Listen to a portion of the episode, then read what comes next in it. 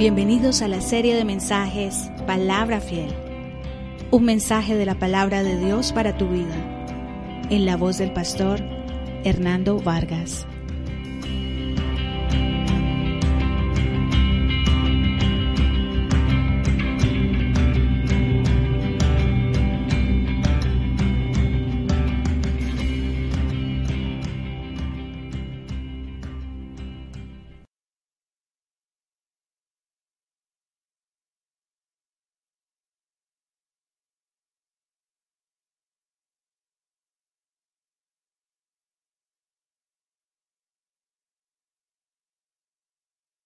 Lucas 1.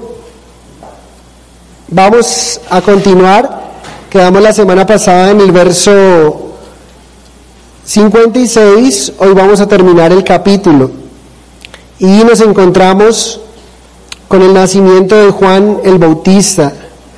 Le he titulado al estudio ¿Qué niño es este? Verso 57 al 80. Dice así. Cuando a Elizabeth se le cumplió el tiempo de su alumbramiento, dio a luz un hijo. Y cuando oyeron los vecinos los, y los parientes que Dios había engrandecido para con ella su misericordia, se regocijaron con ella. Y aconteció que el octavo día vinieron para circuncidar al niño y le llamaban con el nombre de su padre Zacarías. Pero respondiendo su madre dijo, no, se llamará Juan.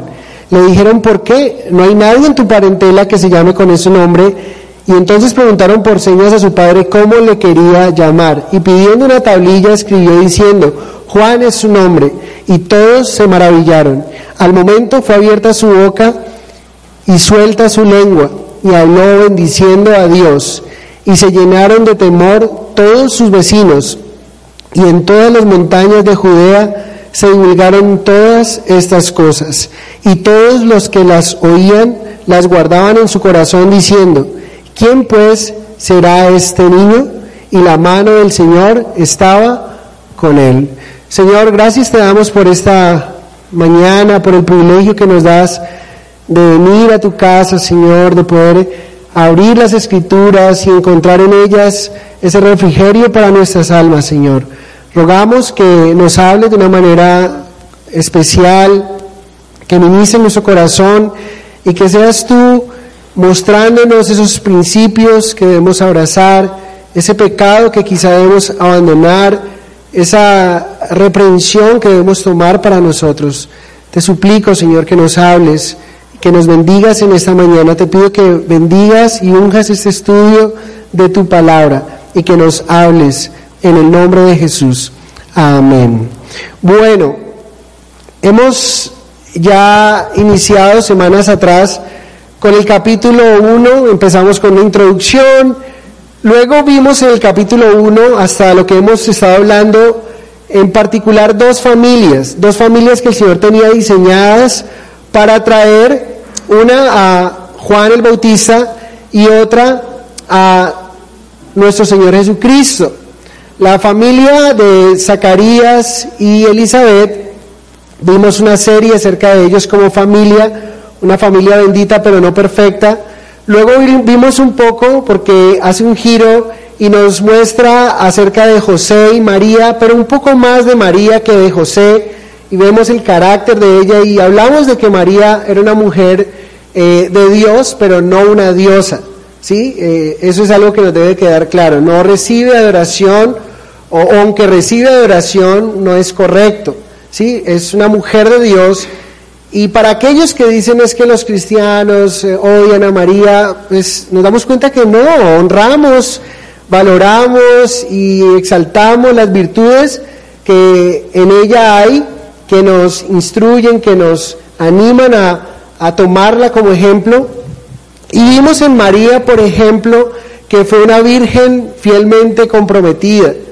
Vimos que María eh, se guardó en su voto matrimonial, María eh, tenía una pureza sexual y eso es muy importante dejarlo claro porque la profecía decía que Jesucristo, el Mesías, vendría por una virgen desposada y en ese caso estaba desposada con José, que era un hombre justo. También vimos que María fue grandemente favorecida, no fue que era la única opción que Dios tenía, sino que el Señor en su misericordia decidió escoger a María y conocimos un poco el magnificat de ella, muy, muy especial. También vimos que María terminó siendo o nos muestra la obediencia.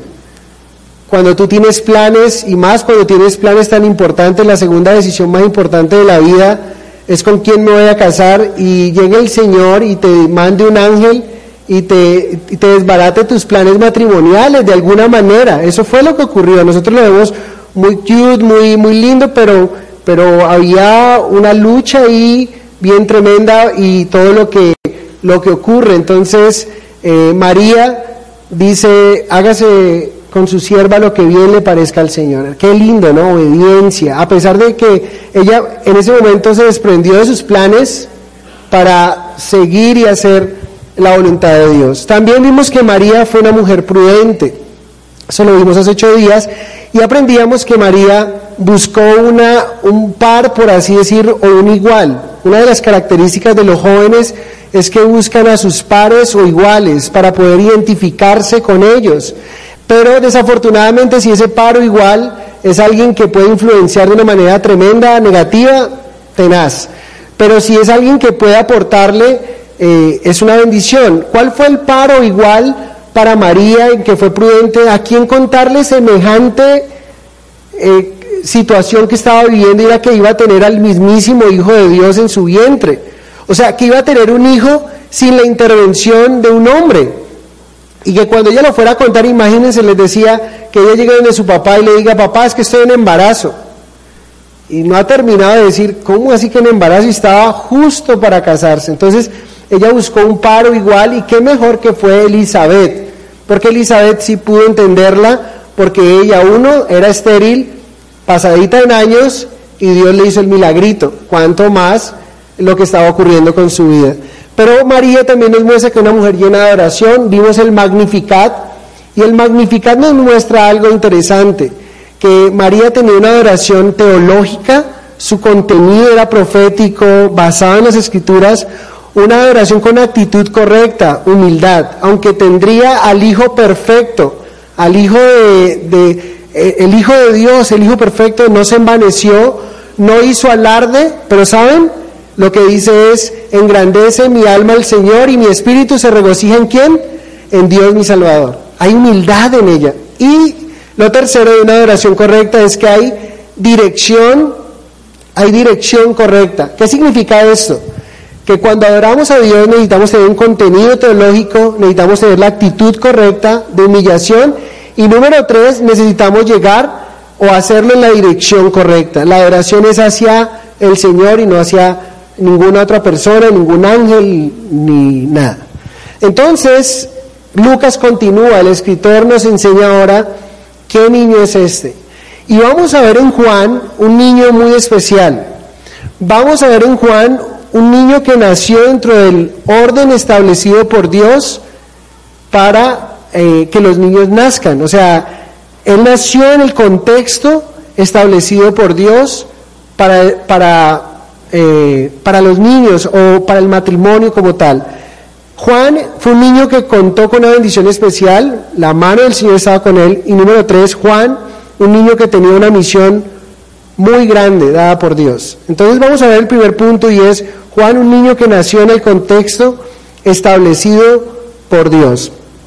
Su nacimiento trajo un regocijo impresionante, nos dice en el verso 57 y 58, si ustedes se dan cuenta, Dice ahí que cuando Elizabeth se cumplió el tiempo de su alumbramiento, dio a luz un hijo. Y cuando oyeron los vecinos y los parientes que Dios había engrandecido para con ella su misericordia, se regocijaron con ella. Entonces Elizabeth está viendo, si en vivo y en directo, el cumplimiento de una promesa que el Señor le hizo a través de el ángel Gabriel. El ángel se le presenta a Zacarías y le contó lo que iba a ocurrir. Efectivamente, ella tiene este niño y dice que el Señor les manda a llamarle o tenía ya un nombre para él. Como aplicación inicial es, no podemos olvidar y no podemos pasar por alto que aquí dice que cuando se cumplió el tiempo, Dios cumple sus promesas en su tiempo, Él nunca llega tarde.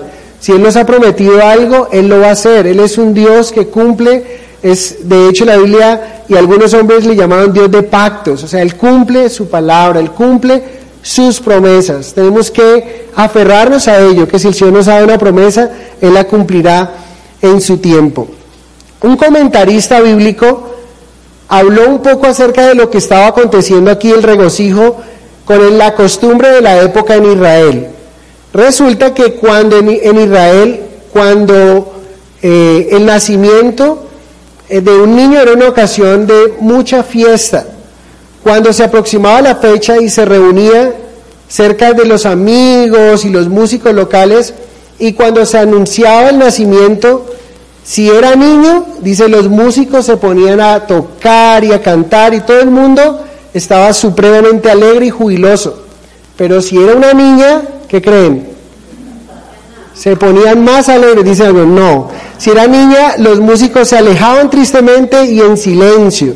¿Sí? Según un dicho, estamos hablando y tenemos que ver la Biblia en su contexto, es un contexto judío, pero vamos a, tener una aplicación muy especial y es, había un dicho de acuerdo a esto y es que el nacimiento de un hijo varón producía alegría universal pero el de una niña una universal tristeza. Eso es lo que pasaba. Entonces, viendo a través del contexto, y mujeres no se me sientan mal, que ahorita vamos a hablar un poco de, lo valiosas que ustedes son y ya hemos visto María y todo el tema. Dice, así que en la casa de Elizabeth había doble motivo de gozo. ¿Cuál era el doble motivo de gozo en la casa de Elizabeth? Pues uno que había tenido hijo, ¿sí? Y dos que era varón. Eso era un motivo muy grande de regocijo. Este regocijo del nacimiento de Juan es lo que debería caracterizar el nacimiento de todos los bebés que han nacido y que ya crecieron como nosotros, o de todos los bebés que están por nacer. Miren, todo bebé debería ser causa de gozo, de regocijo. Yo quiero compartir con ustedes algo que causó regocijo hoy para nosotros como familia. ¿Me puedes ayudar, Julianita?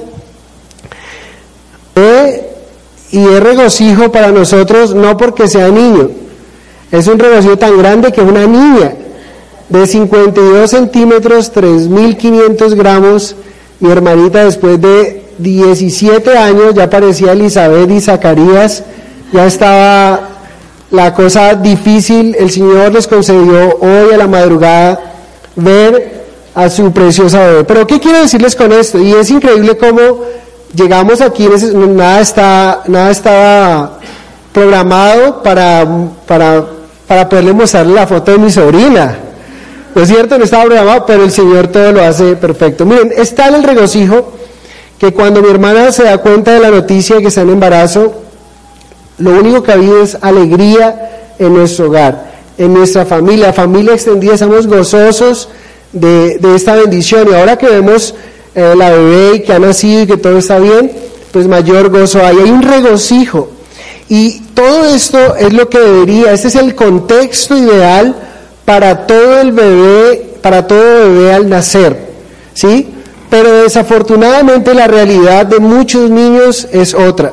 Muchos niños no gozan, no gozaron y no van a gozar y, no están gozando quizá algunos del recibimiento que tuvo Juan o que tuvimos algunos de nosotros al nacer.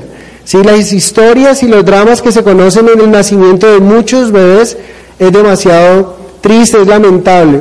Ahora la pregunta es, ¿cuál es la razón de que unos niños al nacer producen tanto regocijo a los que le rodean, un niño que se da cuenta o, o, simplemente cuando es concebido trae tanto regocijo y posteriormente cuando nacen, ¿cuál es la razón que algunos niños sí producen tanto regocijo y otros no? Pues el motivo, la razón, precisamente es que unos fueron concebidos de acuerdo como fue concebido en este momento Juan el Bautista, dentro de un contexto, dentro de unas, dentro del parámetro que Dios quiere para los niños, para que gocen de ese beneficio y esa bendición. Pero desafortunadamente otros fueron concebidos fuera del orden de Dios. ¿Qué significa esto? Muchos fue en una relación de noviazgo y, estaban haciendo algo indebido al tener relaciones antes del matrimonio, al tener una vida inmoral y ups, quedó en embarazo. Para otros quizá fue eh, un fruto de una violación. No sabemos si en medio de nosotros haya ocurrido algo así. Para otros es el hijo que surgió de una infidelidad. O sea, yo soy el hijo, eh, para ellos podrían decir, yo soy el hijo de un fruto de algo que trajo dolor, trajo quizá alegría a uno o dolor a mi mamá y dolor a, otra persona. Entonces imagínense ustedes, y quizá otros, simplemente porque llegaron en un momento inesperado de crisis que aunque vivían en el contexto apropiado, un momento de crisis, quiero decirles algo que, que me compartieron un profesor de, que nos enseñó acerca de eh, cómo consolar en tiempos de crisis y contaba acerca de una historia de una mujer que teniendo a su esposo tenían tres hijos, ¿sí? Y este hombre trabajaba con el tema de la construcción, tiene un accidente y queda cuadraplégico. Y cuando queda cuadraplégico, a los días, al tiempito se da cuenta, primero la tragedia estar cuadraplégico y ahora eh, es el proveedor de la casa, no sabe cómo hacer y todo el tema, y su esposa le llega con la noticia que está en embarazo. Ambos deciden que ese bebé no puede nacer por nada del mundo. Entonces empiezan a tomar aguas con hierbitas y cosas para hacer. La mujer empieza a hacer cualquier cantidad de movimientos bruscos para hacer el desprendimiento del bebé del útero. Bueno, empiezan, hasta montó bicicleta, hacía cross, media vuelta, vuelta canela, nada. Y empieza entonces este proceso, ¿no? Miren, llegó al punto de introducirse un alambre para empezar a hacer esa, ese trabajo en sus propias fuerzas. Pero el punto es, este, este bebé que debió haber producido regocijo, gozo, alegría, no produce tal regocijo, gozo y alegría como ocurrió con Juan. Y quizá, miren, se van a mover las fibras en esta mañana, quizá usted es uno de ellos o quizá usted es el progenitor de uno de estos niños que sufren y de hecho se conoce, posteriormente este niño nace, o sea, sin éxito, el niño nace, sale, sale bien, pero todo esto se conoce después de que la mamá empieza a saber, eh, la mamá empieza a hablar con el consejero eh, cómo fue concebido su hijo, porque tiene problemas con él de, de un hombre lleno de ira, de odio, de frustración y quizás sin saber lo que había pasado, pero fue todo lo que había recibido. Si ese lugar, cuando se ha dicho ese lugar que debió haber sido un lugar seguro, ese lugar que debió haber sido el lugar donde ellos no, quieren salir de allí, están en un medio acuoso, están súper eh, cómodos, confortables, fue un lugar tremendo quizá para él. Entonces las consecuencias de traer hijos no deseados al mundo o no tener hijos bajo el orden de Dios genera una cantidad de situaciones que hoy en día nuestra sociedad sufre a través de ello. Y miren, es una bendición que como iglesia podamos hablar de eso, podamos ver qué felicidad, pero ver en algunas ocasiones que no es esa felicidad como debería ser. Entonces, genera distancia emocional. De los padres fuertes, los padres dejan, perdón, fuertes huellas sobre ellos, aparece una convicción interior en estos niños, en estas, en estas personas, nuevos seres, que algo les falta. Muchos intentan suplir este faltante de una forma inapropiada, pero la frustración y la desgracia es aún mayor. Algunos por medio de la violencia, otros por medio de no se, no, no, no se someten a ninguna autoridad, la ira, drogas, inmoralidad sexual, prácticas aún de tipo homosexual. Entonces lo que debió haber sido un motivo de alegría, un motivo de regocijo, un motivo de fiesta, no lo es, sino que es una persona que anda herida por el mundo y con su dolor anda haciendo, va por el mundo también haciendo más daño. Entonces, a estos hijos no deseados se les es muy difícil construir relaciones sanas de afecto en su vida adulta el amor tiene un idioma que desconocen y que si se habla de relaciones les cuesta trabajo tener una relación eh, con, íntima con alguien porque desconocen todo y han sido muy, muy, muy afectados. No saben cómo se encuentra el equilibrio de una autoestima saludable y por eso eluden por completo el conflicto o son causantes, generadores de más conflicto y repiten intensamente incesantemente también la ruptura que significó su presencia en el mundo. Eso es lo que pasa cuando nosotros tomamos esas decisiones y aquí viene una aplicación, va a haber una aplicación para cada uno de nosotros. Pero antes de ir con esa aplicación, yo quiero decirles que aún con estas, estos antecedentes, no sé si usted es uno que ha sufrido estos antecedentes o es uno que ha causado esa situación en otros. El Señor quiere restaurar su corazón, el Señor quiere bendecir su vida, porque lo que sí es claro es que hay un abismo de la palabra amor para estas personas. Puede ser para usted que lo ha vivido o para esos seres que andan por el mundo. La palabra amor, hay un abismo que habita en su corazón. La excelente noticia de esta mañana, y no quiero, no quiero ser esa persona que, que, que, genera quizá que usted salga peor de lo que pudo haber entrado esa mañana, sino que pueda ser restaurado por el Señor. Porque la excelente noticia lo dijo Jesús en Lucas capítulo 4, verso 18, para restaurar corazones de víctimas como de victimarios. Está en Lucas 4, 18. Jesús dijo lo siguiente, el Espíritu del Señor está sobre mí, por cuanto me ha ungido para dar buenas nuevas a los pobres. ¿Qué más dice? Me ha enviado a sanar a los quebrantados de corazón, a pregonar libertad a los cautivos y vista a los ciegos, a poner en libertad a los oprimidos. Miren, el Señor ha querido traer el Señor vino porque Él sabe la necesidad que hay. Y la necesidad es que hay una cantidad de personas con un corazón quebrantado por el pecado. Un corazón que está arrugado de la ira, de todo esto por la consecuencia del pecado de sus padres o de su propio pecado. Pero la buena noticia es que el Señor ha venido a traernos libertad, ha venido a traernos sanidad, ha venido a restaurar a todos aquellos que hemos estado heridos o que están heridos en esta mañana.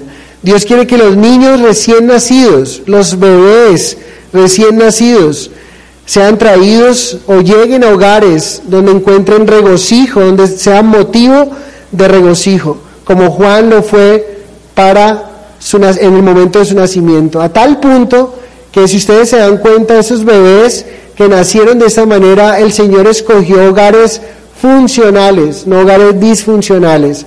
El Señor, eh, cuando fue a traer a Juan, escogió a Zacarías y Elizabeth un hogar funcional, un, no perfectos, ¿sí? Con, vimos que eran, eran bendecidos de clase sacerdotal, de todo, pero que tenían una situación de dolor allí. Su esposa era estéril, no podía dar a luz, y el Señor bendijo esta familia, pero trajo a ese niño en un hogar donde había un hombre, ¿sí? Eh, nacido hombre, una mujer, nacida mujer, que se juntan y tienen un nuevo ser. Y es válido aclararlo, porque como hoy día se, se está redefiniendo lo que es familia, que no es hombre y mujer, ya uno no dice hombre y mujer, porque puede haber una mujer convertida a hombre y un, o sea, como la tía, como la pregunta de, de, de Transformer, ¿no? Que mi tía Carmen es un Transformer, pero es porque es Carmen, ¿no es cierto? Bueno, pero eso es, me tiré el chiste. Que qué es car y que es car es carro y men es hombre. Entonces mi tía Carmen es un transformer. Ese era lo que le dijo el niño que no sabía. Bueno, pero el punto es, hay que aclararlo. Y Dios diseñó en el corazón de Dios, en el corazón de Dios. Si ustedes se dan cuenta, el Señor diseñó una familia para, esos, para ese nuevo ser que vendría.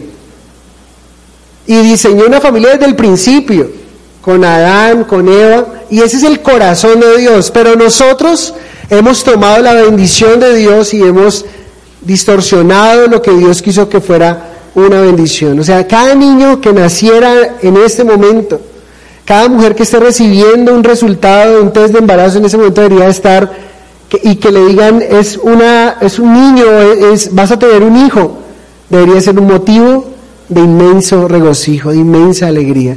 Entonces, Juan está rodeado de todo esto. tiene unas circunstancias especiales. El antesala de su gestación, pensemos en eso. ¿Quién de nosotros se le apareció un ángel a su mamá y le dijo, hey Clara, usted va a tener un ser maravilloso y se va a llamar Hernando? ¿Quién?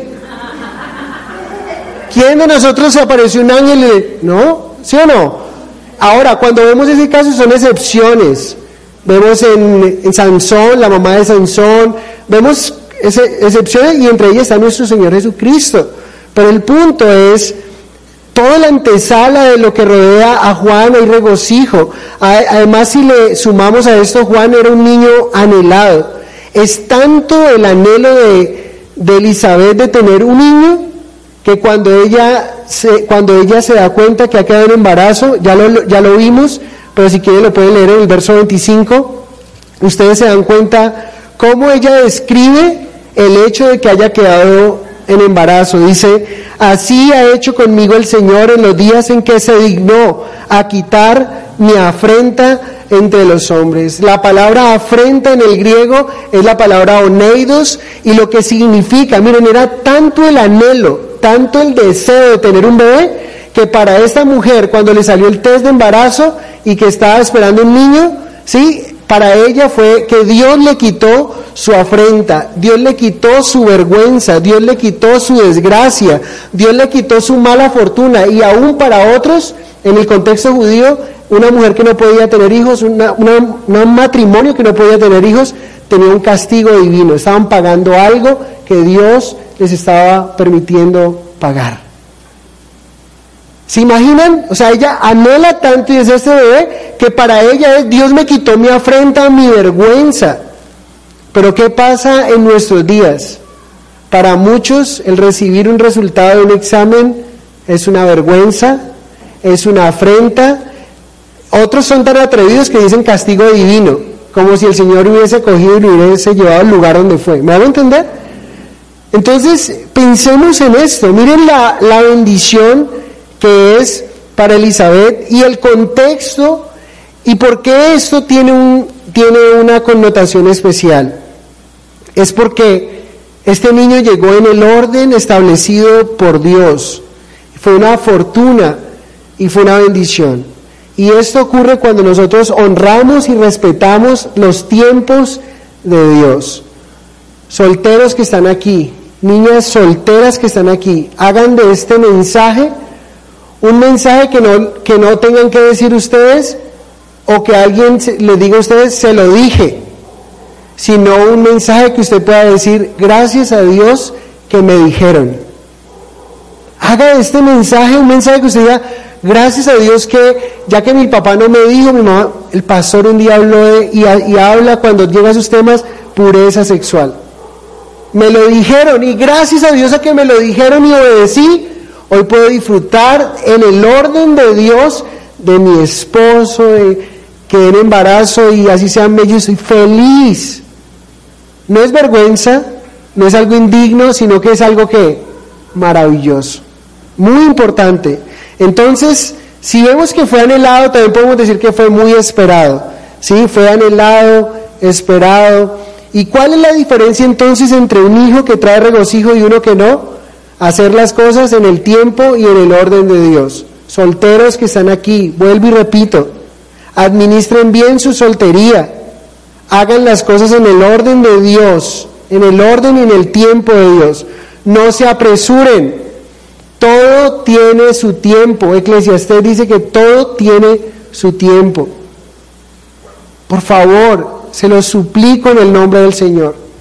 Si ustedes lo hacen, Estamos, estamos previniendo que nazcan futuros bebés no deseados.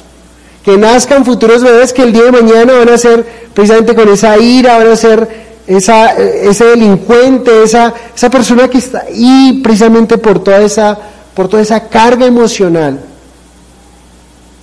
Entonces, si desean tener un hijo en el futuro, que yo creo que toda niña, todo joven algún día quieren conocer y tener un hijo en el futuro, asegúrense de que sea en el orden y en el tiempo de Dios, para que cuando eso ocurra eh, haya un regocijo y expectativa por su nacimiento. Miren, mi hermanita está ahí en Canadá Y ayer justamente que nació, esta madrugada que nació mi papá, salió ayer para Canadá. Porque regocijo. ¿Cuántas madres han tenido que, primero es una vergüenza si le digo a mi papá, y cuántas cuando le dijeron la noticia su papá terminaron echadas, su papá no les volvió, y hasta el sol de hoy, su papá no tiene una relación con, con ellos. Porque no obedeció el orden de Dios, no obedeció la autoridad y se metió en líos. Asegúrense de que sea en el orden, de celo, pero en el orden y tiempo de Dios, para que haya regocijo. Madres solteras. Sé que en nuestra iglesia hay madres solteras. Ustedes no se imaginan cuánto sufro como pastor al ver a nuestras madres solteras. Por favor, asegúrense de no, de no tropezar con la misma piedra. Como dicen por ahí, es mejor estar solas que mal acompañadas. Aprendan del dolor de las decisiones del pasado, no más.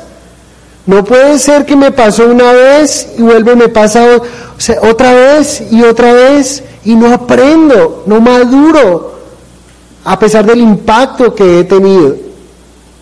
Ahora recuerden que el Señor no les prohíbe enamorarse. Jovencitos, jóvenes, madres solteras, padres solteros, Dios no le está prohibiendo ni Dios está interesado en frustrar su vida y decirle, le prohíbe que no se eh, case o le prohíbe volver a sentir algo por alguien. No. Él le dio sentimientos y Él va a honrar ese sentimiento que usted tiene, pero lo que sí es claro en la palabra es que sea en yugo igual, no en yugo desigual. Mire, si es en yugo desigual, usted va a sufrir. Así usted esté convencido convencido y dice, este sí es. Pues se dará cuenta que ese no fue tampoco y otro dolor y decir, y otro dolor y más dolor. Padres solteros, honren a Dios con sus vidas. Pero viene para muchos de nosotros también, porque es para todos. Hijos de padres solteros. No cometan el mismo error que sus padres. Y saben, no cometan ese error, oren a Dios para que sean sanados por lo que sus padres cometieron ese error. Pero otra cosa muy importante, perdonen a sus padres.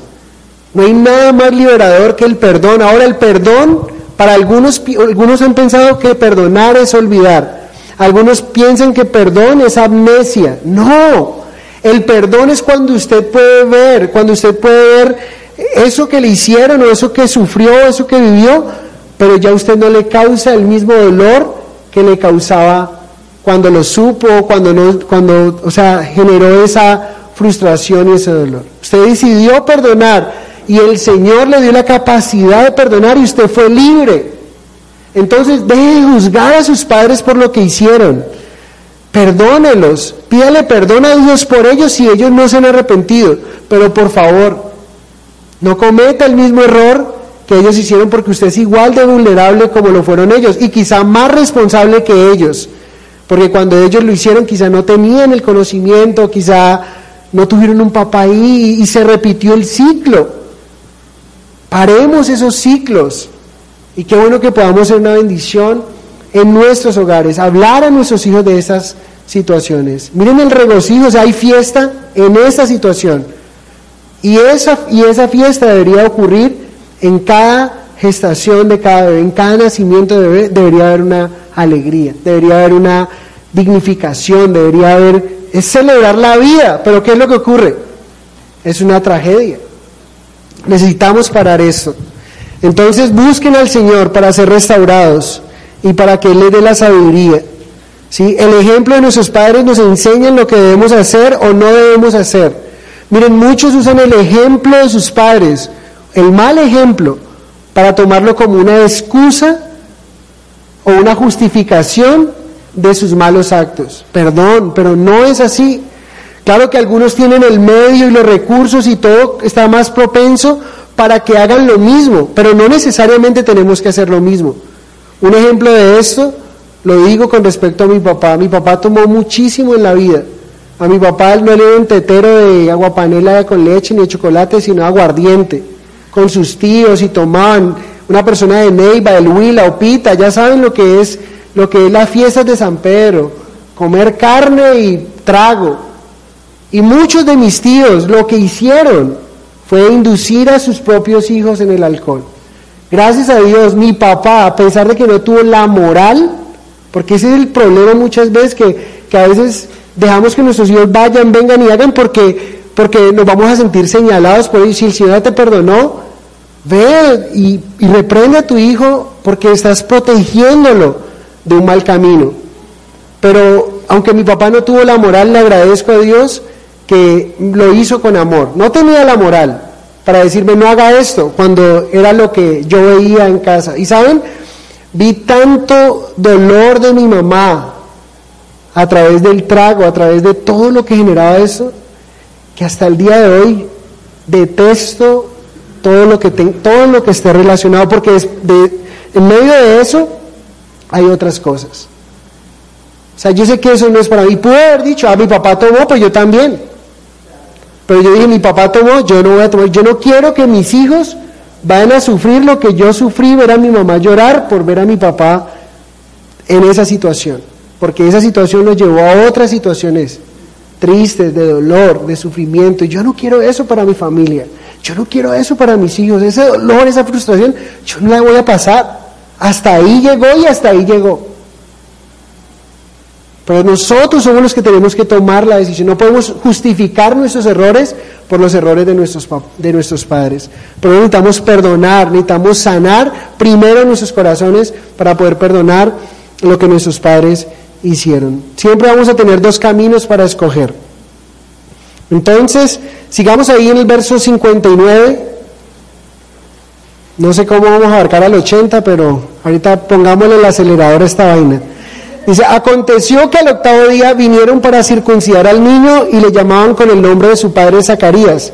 Pero respondiendo su madre dijo, no, se llamará Juan. Le dijeron, ¿por qué? No hay nadie en tu parentela que se llame con ese nombre. Entonces preguntaron por señas a su padre cómo le quería llamar. Y pidiendo una tablilla escribió diciendo, Juan es su nombre. Y todos se maravillaron. ¿No les parece a ustedes curioso por qué le preguntaron en señas a Zacarías si Zacarías no era sordo, sino que había quedado sin habla, que fue la consecuencia? Es probable que el desespero de que le están preguntando y él, él está escuchando, pero no puede decirlo, entonces él empiezan ellos también como estuviera hablando, le enseña cómo debe llamar. Muy importante, a los ocho días, según la tradición judía y también dado por Dios en la ley judía, se circuncidaba a los niños y se ponía el nombre a los niños. A las niñas que creen, pues no se circuncidaban por obvias razones, y pero el nombre se le podía dar durante el mes en cualquier momento, ¿sí? Entonces, a los niños sí se les daba el nombre, pero el nombre tenía una variedad, o sea, los nombres en Israel tienen un significado y el significado tiene que ver con la circunstancia como nació el bebé, con las características físicas del bebé, con la fe que yo profeso delante de Dios. O sea, había una cantidad, había una variedad, ¿sí? Por qué un niño se llamaba de esa manera. Entonces, había que tener, algunos recordaban el detalle de su nacimiento. ¿Se acuerdan ustedes de Saúl y Jacob? Dice que a Saúl le ponen, Esaú es Esaú porque significa eh, rojo. ¿sí? Dice que él era velludo y que era rubio. Entonces, ese es Esaú. Pero luego salió Jacob, trabado su mano con el calcañar, y Jacob significa el que suplanta, usurpador o el que toma por el calcañar. Entonces, la situación de cómo estaban disputando en el vientre y que la, la mamá se dio cuenta que era una guerra que ella estaba teniendo ahí en el vientre, era una cosa loca, eh, esa fue la motivación de los nombres. Pero a veces se le ponía el nombre del padre, como están aquí, ah, es, es Zacarías, entonces Zacarías Junior, ¿sí o no? Y es más fácil para decirle, ¿será que Zacarías la basura? Zacarías esta cosa, o sea, entonces sigamos por ahí. Pero no, Zacarías, dieron no, a veces era por el nombre del padre, otras veces describían el bebé, Labán, por ejemplo, quiere decir blanco o rubio, y a menudo el nombre describía la alegría de los padres. ¿Qué creen? Para Samuel y Saúl, por ejemplo, Samuel y Saúl significan que fueron pedidos a Dios. ¿Se acuerdan ustedes, Ana? Ana le pidió al Señor un hijo. Entonces le puso Samuel. O sea, se lo pedí al Señor y me lo dio. O sea, Samuel pedido a Dios. Pero otras veces el nombre era un testimonio de la fe de los padres, como les decía, por ejemplo, Elías. Yo no sé si ustedes saben qué significa Elías, pero Elías significa Jehová es mi Dios. Y eran los tiempos, imagínense, era, los padres están nombrando a su hijo en los tiempos donde hay idolatría, donde Baal se, se le rendía culto y todos estos profetas de Baal y todo eso, pero los padres decidieron cuando veían a Elías decían, Jehová es mi Dios. ¿Sí? Nombraban a Elías es, nuestra fe es en el Señor. Jehová es mi Dios. Pero por eso fue que sorprendió a todos cuando eh, no, no, no, no coincidía con ninguna de esas cosas y dice, no, se va a llamar Juan. Y eh, Zacarías manifestó el mismo deseo. Ahora, pregunta, ¿quién escogía el nombre de los niños? Los padres. Pues la pregunta es, ¿quién escogió el nombre de Juan? No lo escogió Zacarías, ni Elizabeth, ni María, ni, los, ni el ángel Gabriel, lo escogió Dios mismo. Ahora, ¿qué significa Juan? Juan significa, viene de una forma breve, Jehohanan en hebreo, que quiere decir regalo de Jehová o Jehová es misericordioso. ¿No les parece a ustedes que Dios es tremendamente intencional con lo que está diciendo al nombrar a este niño Juan? Recuerden, había 400 años de silencio y el Señor está intencionalmente diciéndole a la nación, sabiendo que este hombre iba a ser grande delante de Dios, le está diciendo a la nación de Israel, yo Jehová, el Dios de Israel, soy un Dios lleno de gracia y lleno de qué? De misericordia. Me encanta ver cómo el Señor se manifiesta. Como seguidores de Jesús, Vamos a ser muy vulnerables al fracaso. Somos vulnerables, está ahí. Satanás anda como un león rugiente mirando a quién devorar. Algunos han pecado y han caído en el pecado que nombramos ahora. Pero saben, no pierdan de vista algo hermoso de Dios. Primero, Él vino para restaurarnos nuestros corazones quebrantados. Pero número dos, la Biblia dice que Él es grande en misericordia, que Él es amplio en perdonar, que es clemente y misericordioso el Señor y que no retiene para siempre su enojo. Uno de los salmos favoritos es el Salmo 103, porque Satanás va a buscar hacernos, no solamente a buscar hacernos caer, sino que buscará por todos los medios hacernos creer que Dios no nos va a perdonar. ¿Y saben qué? Eso es una vil mentira. Satanás va a buscar por todos los medios cómo hacerte caer y después de que hayas caído, te va a tratar de mostrar por todos los medios de que Dios no te va a perdonar. Pero el Salmo 103 dice, Él es quien perdona todas tus iniquidades. Recuerden, el Salmo 103 empieza con un, el salmista decirse a sí mismo, alma mía, bendice al Señor y no olvides eh, ni ser todos sus beneficios. Bendice alma mía al Señor. Y luego sigue diciendo en el verso 3, Él es quien perdona de todas. ¿Qué significará ahí todos en el hebreo? Todo significa todo.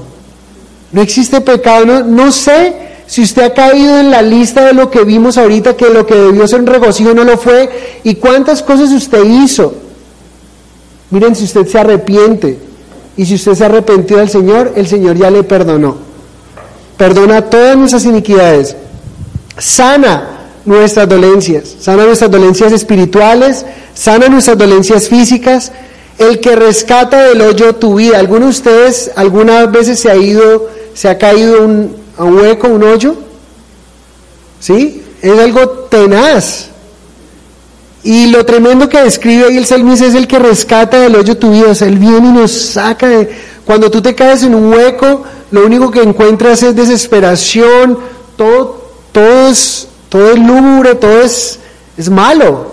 Pero el Señor viene a sacarte de allí, rescata del hoyo nuestras vidas. El que te corona de favores, de gracia. En el verso 8 dice el Salmo 103, misericordioso y clemente es Jehová, lento para la ira y grande en misericordia. Escuchen con atención, hermanos. El Señor no es rápido para la ira y lento en dar misericordia. No, no, no, no, no, no. Es grande en misericordia y es lento para la ira. Está diciendo que está con los brazos así, esperándonos cuando Satanás dice, ¿y qué? ¿Vas a ir así con todo eso que hiciste, con todo lo que te, el fango que estás sentado? No, no, no te puedes acercar al Señor porque Él te está esperando así para rechazarte. Y el Señor te dice, te estoy esperando así. Porque yo soy lento para la ira, pero grande en misericordia. Isaías 55, 7 y 8 dice, deje el impío su camino y el hombre inicuo sus pensamientos, y vuélvase a Jehová, el cual tendrá de él misericordia, y al Dios nuestro, el cual será amplio en perdonar. El Señor no es escaso para darnos perdón. El Señor es amplio para perdonarnos. Por eso, aunque hayamos escuchado algo tan fuerte, porque me parece fuerte, pero es necesario decirlo, y yo quisiera que las doncellas que están aquí, las niñas, los jóvenes, un día digan, gracias Dios porque me lo dijiste. Y no que venga alguien y se lo dije. Porque cuando uno le dicen ese se lo dije, es terrible. Y le sabe uno a cacho, ¿sí o no? Es, como, como la herida y más, más, más dolor. Pero miren, lo que hayamos hecho hoy es el punto de partida. Y Dios es amplio en perdonar. Entonces el Señor es tremendamente intencional cuando le pone el nombre a Juan, ¿no? No se iba a llamar eh, de otro nombre sino Juan. Dice en el verso 63, y pidiendo una tablilla escribió diciendo, Juan es su nombre. Y todos se maravillaron. Al momento fue abierta su boca y suelta su lengua.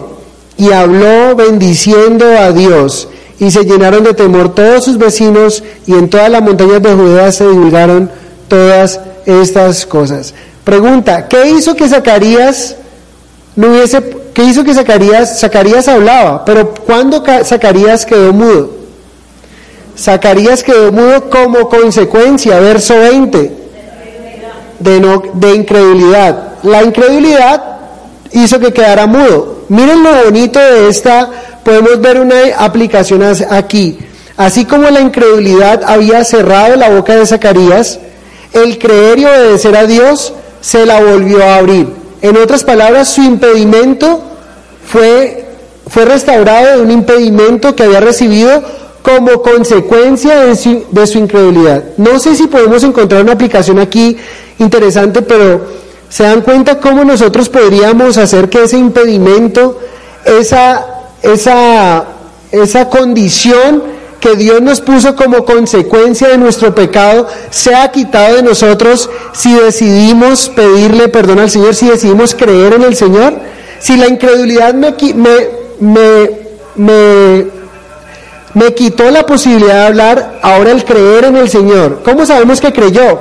Porque a él le había sido dado un nombre. Él se lo había dicho a su esposa. Cuando preguntaron cómo se va a llamar, todo el mundo pensó que iban a poner el nombre de él. Y ella dijo, no, va a llamarse Juan. Y lo miran a él y él pone allí que se debería llamar Juan. Pregunta también, pensemos en esto en el texto. ¿Qué hubiese pasado si Zacarías es necio y no pone en la tablilla ahí, no pone el nombre Juan, sino que pone otro nombre? Yo no sé qué hubiese pasado, pero como mínimo seguiría mudo. De ahí para adelante, no sé. Porque hay gente así, hay gente que ni viendo cree. Ni viendo el milagro, se resisten en su corazón y tienen un corazón cerrado a Dios y su palabra. Pero entonces me gusta que cuando él hizo lo que el Señor le dijo que hiciera, cuando puso el nombre de Juan, inmediatamente su lengua se fue suelta y empezó a decir alabanzas a Dios. Miren ahí, bendijo a Dios. Cuando Dios abre nuestros labios, nuestras bocas deben mostrar alabanza a Él. Mejor es estar mudo que no usar el habla para alabar a Dios. Es mejor estar mudo si nuestra boca no sirve para darle la gloria al Señor. Y saben, eso también me muestra una actitud de Zacarías. Noten algo, Zacarías no está resentido con Dios. Imagínense que él el ángel viene y le dice, vas a tener un hijo, se llamará Juan, y él pregunta no a modo de información, sino a modo de duda, porque el ángel le dice, por cuanto no creíste, no vas a poder hablar hasta que esto acontezca. Y si me vienen que Zacarías salga diciendo, mm, ¿por qué el Señor? Y enojado con el Señor y nueve meses, y cuando le abre la boca dice, eh, Señor, sí tenía para decirte que... Por... Otra... ¿Por qué? Miren, él está, él no está resentido con Dios. Mucha gente, y aquí hay una aplicación cuando nosotros disciplinamos a nuestros hijos. recuerden que él recibió, él no podía hablar porque fue disciplinado. Y él lo que está diciendo es, me lo merezco. ¿Sí o no? Porque está diciendo, el Señor se me presenta, me manda un ángel, o sea, ¿quién ha tenido el privilegio? Me manda un ángel, me habla, me dice todo el tema, y no creo, el día, no hecho. No dijo más nada, pero cuando su boca se abrió, bendito Dios, bendito Dios. Alabó al Señor con su corazón. Y qué lindo, mucha gente se queda, Dios le abre su boca, o sea, Dios le quita la angustia, le quita, y lo que hacen es seguir renegando y seguir dándole vueltas, y ah, qué triste. O pierdan su tiempo. Aprovechemos el tiempo adorando a Dios. Bueno, sigamos y vamos a hacerlo un poco más rápido para ya ir cerrando. Faltan dos puntos, pero eh, ya vamos a terminar. Juan, un niño que nació en el contexto del orden establecido por Dios. ¿Estamos o no? Qué bendiciones cuando un niño nace en el orden establecido por Dios. Mira el regocijo, todo lo que está pasando. Pero también un niño que contó con una bendición especial de parte de Dios. Verso 66. Todos los que las oían las guardaban en su corazón diciendo, ¿quién pues será este niño? y la mano del Señor estaba con él. En otra traducción dice, todos los conocidos y los que se enteraban del maravilloso suceso le preguntaban, ¿qué llegará a ser de este niño? Mire, esa es la pregunta que quizá todos como padres nos hacemos un día de nuestros hijos. Y somos nosotros los responsables de lo que ocurra con esos niños. El Salmo 27 dice, bienaventurado eh, el que tiene los hijos ahí en la juventud y el varón que llenó su aljaba de ellos, porque son como saetas en manos del valiente. Miren, lo interesante es que así como la gente, así como la gente se preguntaba sin saber acerca de Juan qué sería de él, podríamos hacernos la misma pregunta acerca de nuestros hijos, debido a que cada niño es un racimo de posibilidades. ¿Qué va a ser de nuestros hijos? Recuerden, si ha tenido ese contexto que acabamos de hablar, no nació en ese contexto de regocijo, Quizá la noticia fue fuerte, pero a, mediados del embarazo ya cambié mi actitud y, mujeres que les tocó solitas y dijeron, bueno, lo voy a hacer sola, así, y se dedicó a su hijo y lo vio con amor y pudo hacer algo allí y sigue trabajando con él, gloria al Señor. Pero el punto es, es como una flecha que Dios nos está dando. Cada hijo, cada hijo, perdón, es una flecha que Dios nos está dando y con ella en manos son como saetas en manos del valiente, mirar allí si voy a ir a cazar para traer alimento a mi casa, entonces ese, esa flecha la estoy lanzando y no la voy a tirar a la aventura, y es la única que tengo, y es la posibilidad de darle comida a mis hijos, traer comida a la casa, atino bien y la mando en la dirección correcta. Nuestros hijos deben de ser lanzados a la dirección correcta. Como padres debemos de generar todo el ambiente, todo lo que más podamos para que amen a Dios para que sean hombres de Dios, para que sean hombres de bien. Un judío decía, enséñele a su hijo la Biblia, eh, eh, enséñele a su hijo un arte, dele una Biblia y que Dios sea con él. ¿Sí? Enséñale un arte, cómo vivir, cómo sustentarse, cómo ser un hombre de bien, pero dele la Biblia, la palabra de Dios, para que sea un hombre del Señor. Entonces, no debemos dejar nuestros hijos a la aventura. El nacimiento de un niño en una familia representa dos cosas. La primera, es el más grande privilegio que se puede conceder a un hombre y a una mujer, algo por lo que hay que dar gracias a Dios. La segunda es una de las más altas responsabilidades de la vida, porque ese niño es un racimo de posibilidades y depende de los padres y de los maestros el que esas posibilidades se hagan o no realidad. Muy importante. ¿Sí? Terminemos. Juan entonces es un niño que nació en el contexto establecido por Dios. Juan es un niño que contó con una bendición especial de parte de Dios. Pero Juan trae una misión muy grande, dada por Dios. ¿Cuál es la misión de Juan en este que parece el Magnificat de María, pero se le conoce como el Benedictus de Zacarías? ¿Cuál es el Benedictus de Zacarías aquí? Miren, primero es lleno del Espíritu Santo. Vamos a leerlo, pero vamos a ir reduciendo. Noten que fue tan lleno el Espíritu Santo y las veces que las profecías, después de una época de silencio y las profecías vinieron, ¿quiénes profetizaron? El ángel Gabriel profetizó. Cuando le dijo a Zacarías, ¿qué profetizó? Tu esposa va a tener un hijo y será grande delante del Señor. O sea, el propósito y lo, la noticia es que ese niño, no, no es porque ese niño en sí sea el niño que es, sino porque ese niño va a ser grande delante del Señor y lo que iba a hacer. O sea, la, profecía enfocada en quién? En Jesús.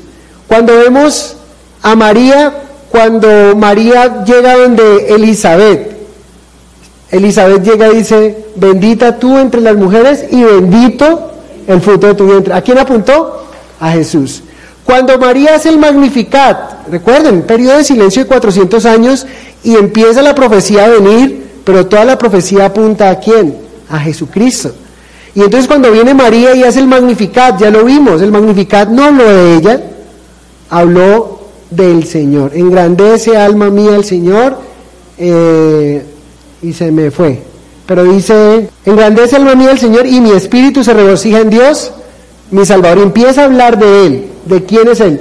Miren, cuando Zacarías es lleno del Espíritu Santo, noten que solo hasta el verso 76 empieza a hablar de su hijo, pero del verso 67 al 75 habló de Jesús, de la misión de Jesús, de la misión salvadora de Jesús, de quién es Jesús para nosotros, y luego de la misión o trabajo que traía su hijo. Pero notemos eso, y esa fue la llenura del Espíritu Santo. Apuntó primero a Jesús. Él está celebrando la circuncisión de su niño, él está alegrándose porque su niño está allí, no había tenido la oportunidad de tener un hijo, ya estaba un hombre entrado en años, pero él no se enfocó en su niño.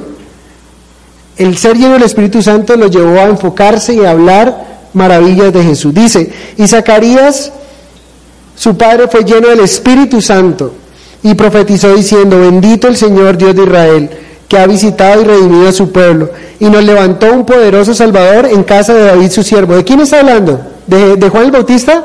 No, está hablando de Jesús. Y dice, como habló por boca de sus santos profetas que fueron desde el principio. O sea, la venida de Jesús es algo que estaba profetizado y contemplado por Dios desde el principio. Y dice, salvación de nuestros enemigos y de la mano de todos los que nos aborrecieron, para hacer misericordia con nuestros padres y acordarse de su santo pacto, del juramento que hizo Abraham nuestro Padre, que nos había de conceder, que librados de nuestros enemigos sin temor le serviríamos, en santidad y justicia delante de Él, todos nuestros días. Hasta ahí habla de Jesús. Ese es el Benedictus de Zacarías. Pero sigue en el verso 76. Y tú, niño, profeta del Altísimo, serás llamado. O sea, profeta del Señor. Él era grande o fue grande delante de Dios por la misión tan grande que tenía. Ir como el precursor abriendo camino para nuestro Señor. Porque irá delante de la presencia del Señor para preparar sus caminos, para dar conocimiento de la salvación a su pueblo. Noten que Juan no vino a traer, Juan no era el que estaba dando la salvación. Juan estaba mostrando cómo el hombre podía llegar a la salvación por medio de Jesús, para perdón de sus pecados, por la entrañable misericordia de nuestro Dios, con que nos visitó desde lo alto la aurora, para dar luz a los que habitan en tinieblas y en sombra de muerte, para encaminar nuestros pies por camino de paz. Y termina diciendo, y el niño crecía y se fortalecía en espíritu y estuvo en lugares desiertos hasta el día de su manifestación a Israel.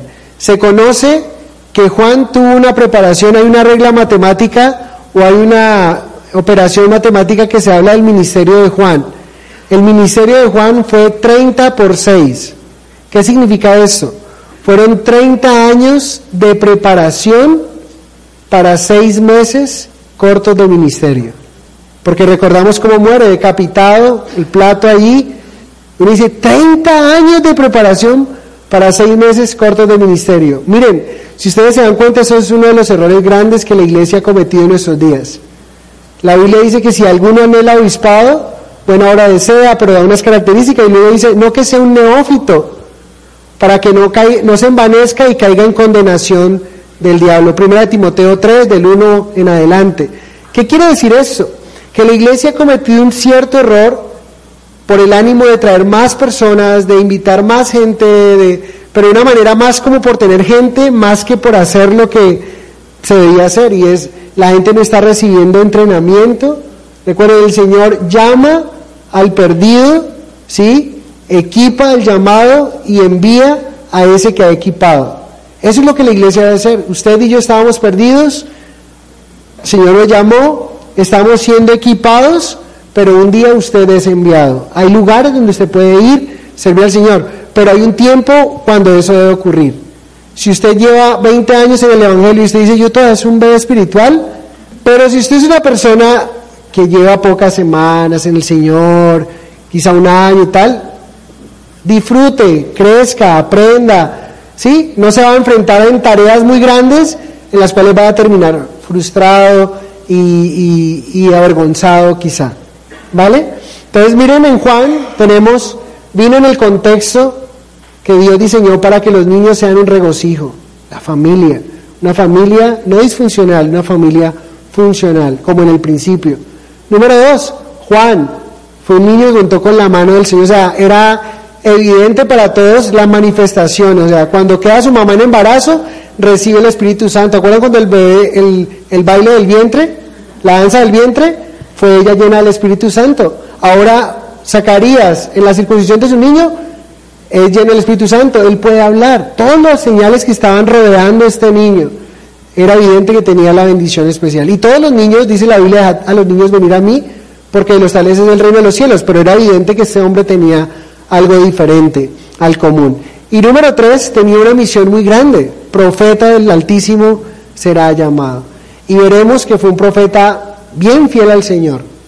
Cuando Juan ve a Jesús venir, dice, he aquí el Cordero de Dios que quita el pecado del mundo. Juan 1.29. O sea, Él fue de quien se ha hablado, no de mí, yo soy el telonero, pero Él viene a hacer cosas grandes y maravillosas. Amén. Bueno, bendito Dios. Señor, gracias por esta mañana, por tu bendición. Te suplico, Dios, que pongas en nuestra mente y en nuestro corazón tu palabra, Señor, que nos permita realmente ser eh, alimentados, que nos permitas realmente abrazar tu consejo y que lo pongamos por obra, Señor. Vemos en, estas, en estos matrimonios hogares funcionales, no perfectos, pero funcionales, obedientes a ti y tu palabra, eh, que tenían pureza sexual, aún siendo casados y aún antes de casarse. Señor, y vemos cómo esto nos puede servir a nosotros para, para invitar a nuestra iglesia, seamos casados o estemos solteros, Señor, o los que están solteros, perdón, eh, vivir en esa pureza sexual, para poder ver tu benevolencia, para poder ver el regocijo en el tiempo indicado que tú tienes para cada uno de nosotros con lo que tú quieres bendecirnos. Señor, muchas gracias por esta mañana, por bendecirnos, por cuidarnos y, y por hablarnos tan claro a nuestro corazón. Te ruego que si hay alguien aquí que califica dentro de lo que hablamos con respecto a de, ser un niño que de pronto no fue deseado como debió haber sido, o una niña, Señor, que, que tú la sanes, que tú le sanes, que no siga guardando eso en su corazón, sino que valore el don de la vida que tú le has dado, que valore la oportunidad de estar en un lugar como este y crecer en ti, en tu palabra y poder ser protegido para ser de bendición para otros. Te bendecimos y te adoramos en el nombre de Jesús. Amén. Quiero compartirles algo para terminar. Son dos anuncios. Uno, el próximo sábado, recuerden lo de la visita del pastor que viene de Alemania, del, del pastor alemán, ¿sí? Pero el pastor alemán que es canadiense, que nos va a visitar. El sábado vamos a tener algo aquí como iglesia y les quiero pedir sus oraciones.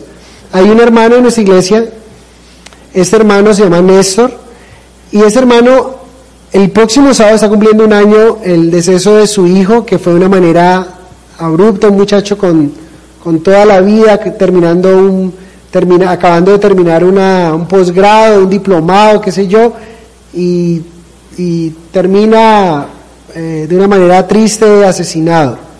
El sábado va a ser el aniversario.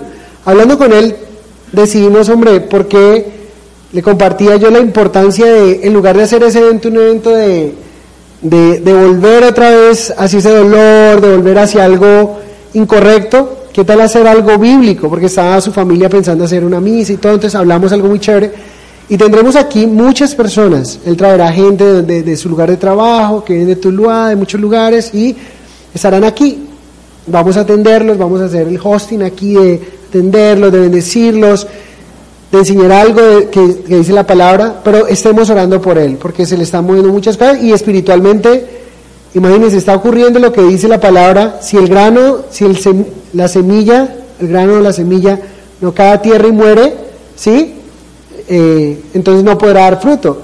Y yo creo que si eso ha pasado con su niño, que es, con su hijo, que es algo muy desafortunado, pues hombre, esto, usarlo como, como algo especial, para traer vida eterna a sus tíos, a su familia, a esa gente que todavía está eh, sufriendo ese dolor. ¿Vale? Recuerden, Néstor, oren por él. Esos días está muy, muy quebrantadito. Y eso ocurrirá aquí el sábado. Oren por mí para que Dios me use, ser contundente con el mensaje, claro, y que el Señor toque las vidas de esas personas. Número dos, madres solteras. Hoy les tocó una porción de la palabra y creo que de pronto eh, se mueven sus sentimientos y todo, pero créanme que como pastor tengo una carga gigante con ustedes. Y a veces digo, Señor, ¿dónde puedo encajar con esas mujeres? ¿Cómo, puedo, cómo podemos ministrarlas y ser más efectivos? Miren, pronto saldrá la luz y ustedes escucharán y verán y se darán cuenta. Lo que quiero decirles con este abrebocas es que cuando escuchen un anuncio de un nuevo ministerio solo para ustedes, no se lo pierda. Usted no se, no se a imaginar, usted dirá, ay, no, que eso es otra vez.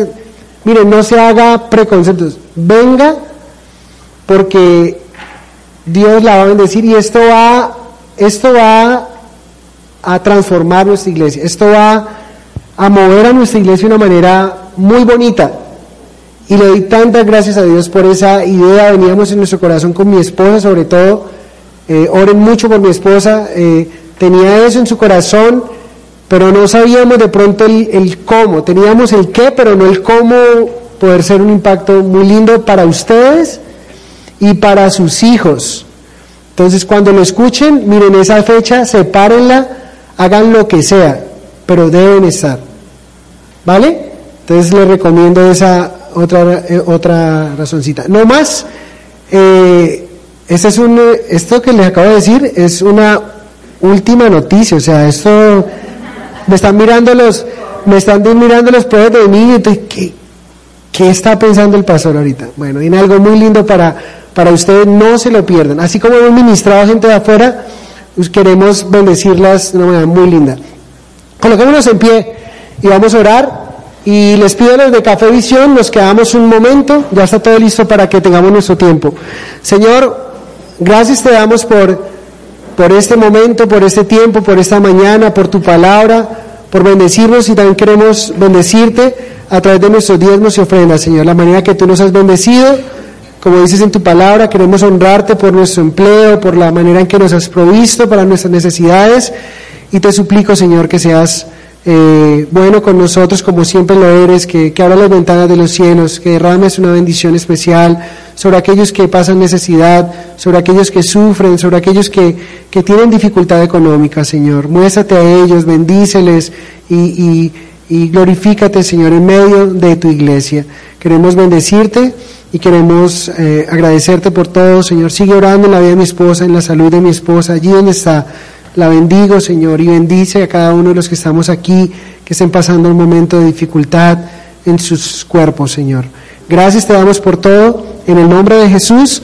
Amén y amén. Bueno, que el Señor les bendiga. Se guardado diezmos, ofrendas, está el alfolí. Recuerden lo de Café de Visión, por favor. Dios Oramos para que este mensaje toque tu corazón y puedas crecer en el conocimiento de la verdad de Dios. Si quieres entregar el control de tu vida en las manos de Dios, repite conmigo esta oración. Señor, quiero ser tu hijo. Hoy reconozco que necesito de ti. Perdóname cuando te he ofendido. No quiero hacerlo más. Necesito que me enseñes a amarte, conocerte y a entender tu verdad. Quiero saber qué es tenerte a mi lado en todo momento, porque no quiero seguir mi camino solo. Toma el control de mi vida, de todo lo que soy, en el nombre de Jesús. Amén.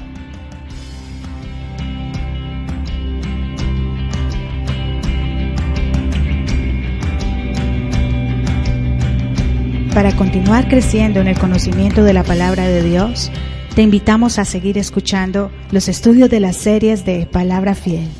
Dios te bendiga.